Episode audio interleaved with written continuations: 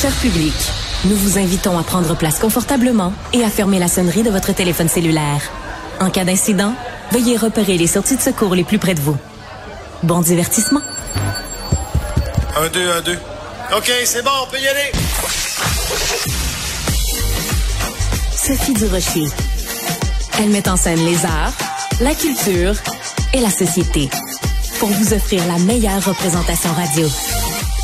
Sophie Durocher. Tout un spectacle radiophonique.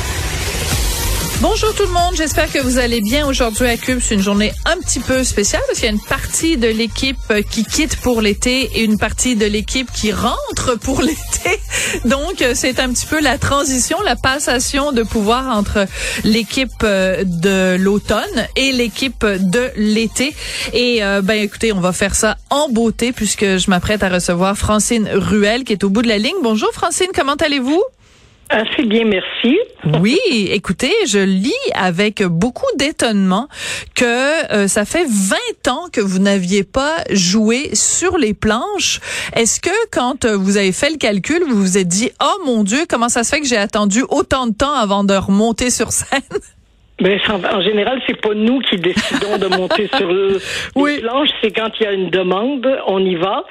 Quand il y en a pas, on fait autre chose ou on reste chez soi. Voilà. Mais mais est-ce que donc euh, ça vous manquait? Est-ce que parce que bon, vous avez quand même été occupé à la télé, vous avez écrit des livres, fait des documentaires, des livres que vous avez faits ont été adaptés à la télé, mais est-ce que à l'intérieur de vous vous vous disiez "Oh mon dieu, j'ai tellement hâte que quelqu'un me propose un beau projet pour remonter sur scène" euh, Vous avez tout à fait raison.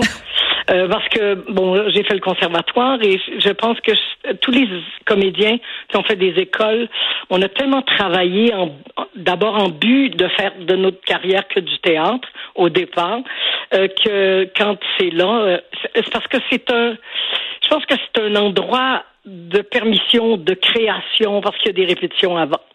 Alors ça, on a comme un mois et demi de répétition et ça, c'est c'est c'est comme un berceau formidable où on peut se permettre des choses, essayer, se tromper, recommencer, avoir la chienne, hmm. dire je l'aurai jamais, c'est pas encore ça et ça c'est formidable à faire, je trouve. J'adore ça moi.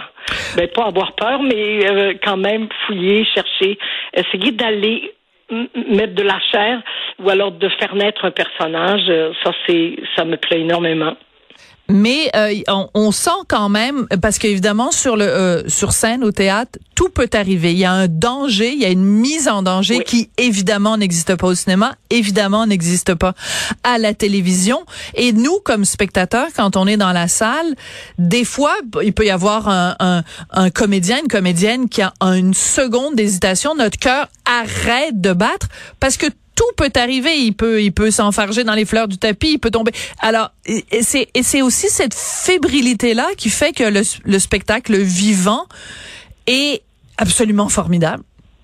Ben, le théâtre, c'est un art vivant, comme vous dites. Alors, ça sert à ça de ben j'ai fait sept années d'improvisation. Alors ça, c'est une, une, autre école qui fait qu'on est capable de se retourner sur un scène euh, rapidement.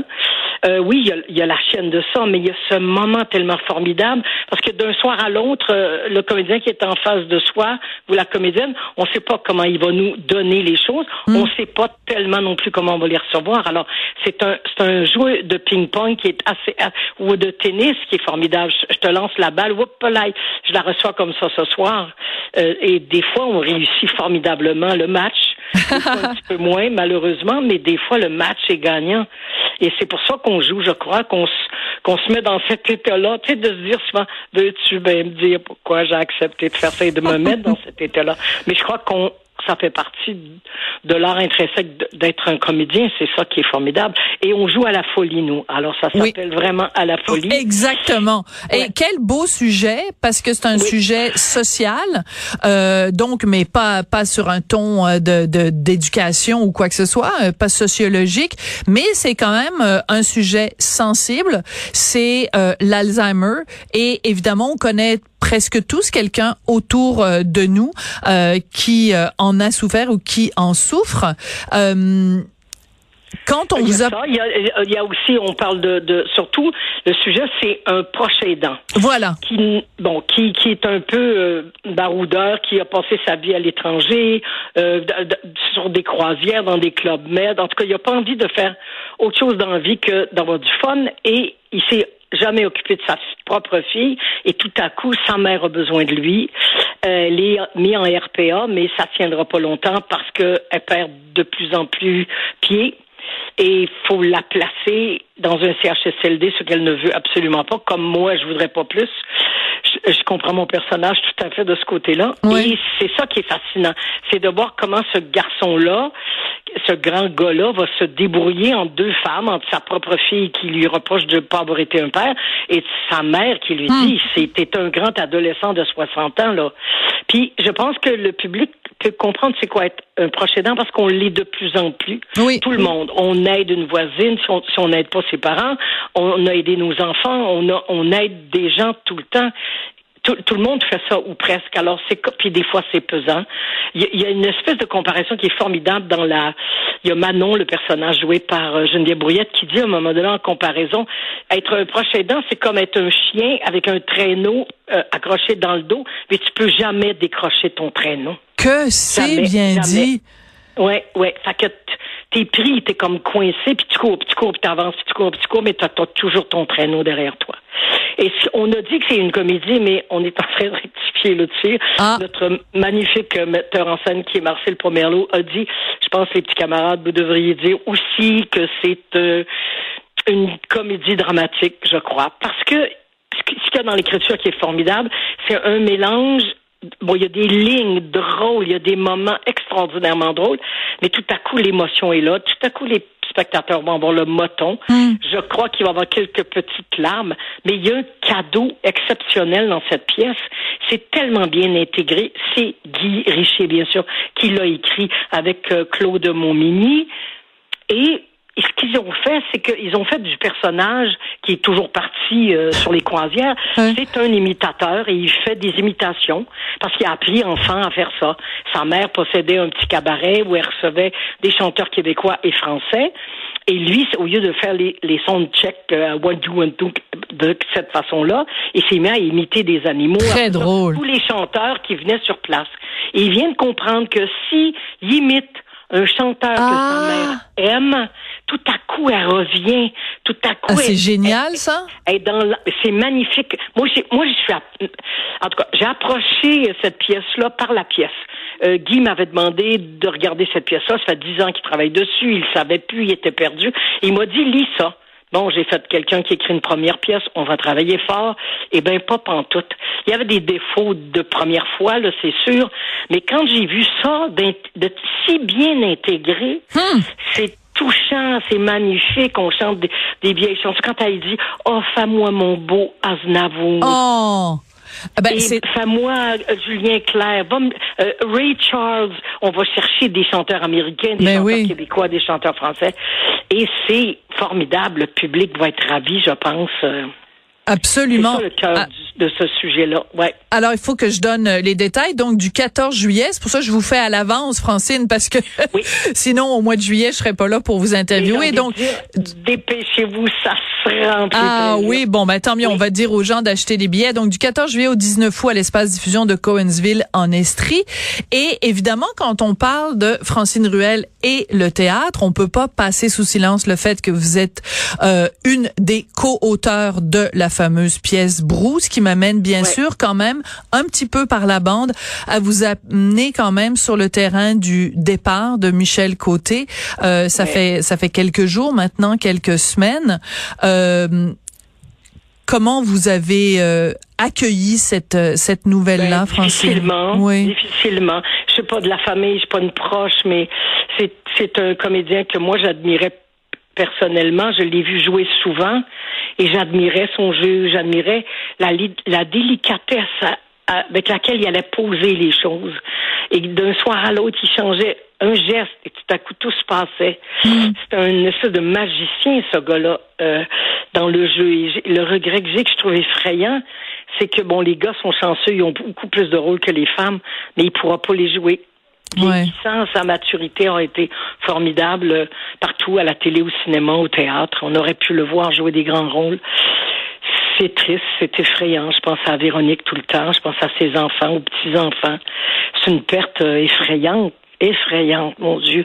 Et la vie va vite. Et oui, la vie va vite. Je monte sur les planches. Euh, je viens d'avoir 75 ans. Et je fais, oups, que j'ai plus de temps à perdre. Je vais les prendre. C'est, ben, ces challenges-là.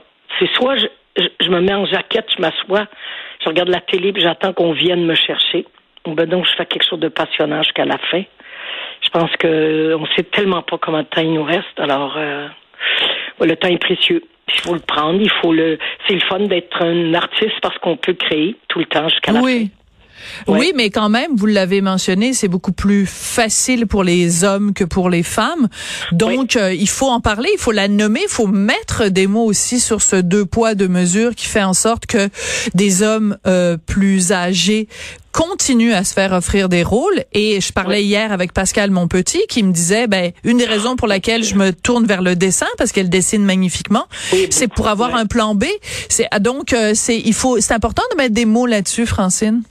On a tous des plans B. Moi, j'en ai deux de plus. J'écris depuis euh, presque au, au, même moment que j'ai commencé à jouer et j'enseigne. Et c'est ça qu'il faut faire parce que autrement, on reste chez soi et on meurt tranquillement. On a une âme qu'on a envie de de, travailler, de peaufiner. Et je comprends Pascal, mon Dieu, qu'il est comédienne, mais il y en a tellement qu'on pourrait nommer, dire hey, où elle, celle-là, elle fait quoi, comment ça se fait qu'elle joue pas, mm. pour qu'on la voit plus, pour, etc. Il y, a, Simone Signoret qui disait cette phrase que j'ai répétée 200 fois, mais elle est tellement juste.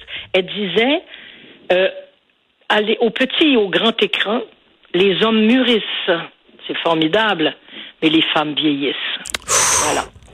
Ouais, eh ben, c'est terrible, mais c'est ça pareil. C'est comme si on veut pas voir une vieille femme ou une femme qui a un certain âge. Mm. moi, je suis contente. Je joue un personnage de 10 ans plus vieux que moi. Donc, je m'en vais chercher ça, là.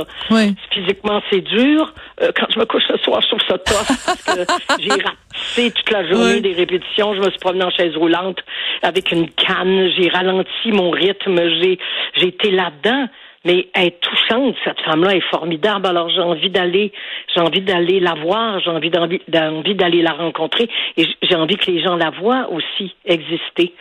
Mais on n'a pas le droit de vieillir les femmes, c'est terrible. J'ai des amis de 40 ans qui capotent, qui commencent à dire je, je à 40 ans? fini, ma carrière est finie. Ben, il y a 40 ans à s'inquiéter qu'à 45 il n'y aura plus rien. Fait que tout le monde s'inquiète un peu. Mm. Les gars n'ont pas l'air de s'inquiéter beaucoup. Non, moi, moi je dis plus mon âge maintenant, Francine. Hein? Je... Vous faites bien, il y a un Français qui disait, moi je ne dis plus mon âge car il change tout le temps. Voilà. j'adore ça, j'adore ça. Je savais qu'il y aurait à un moment donné un, éclat de rire pendant notre rencontre. Euh, Francine, je peux pas vous laisser aller sans vous parler euh, d'un sujet beaucoup plus délicat, évidemment, mais puisque vous en avez parlé vous-même à d'autres collègues journalistes, je me permets de revenir quand même sur euh, votre fils. En fait, je vais vous poser la question tout simplement comment comment va-t-il? Pas bien.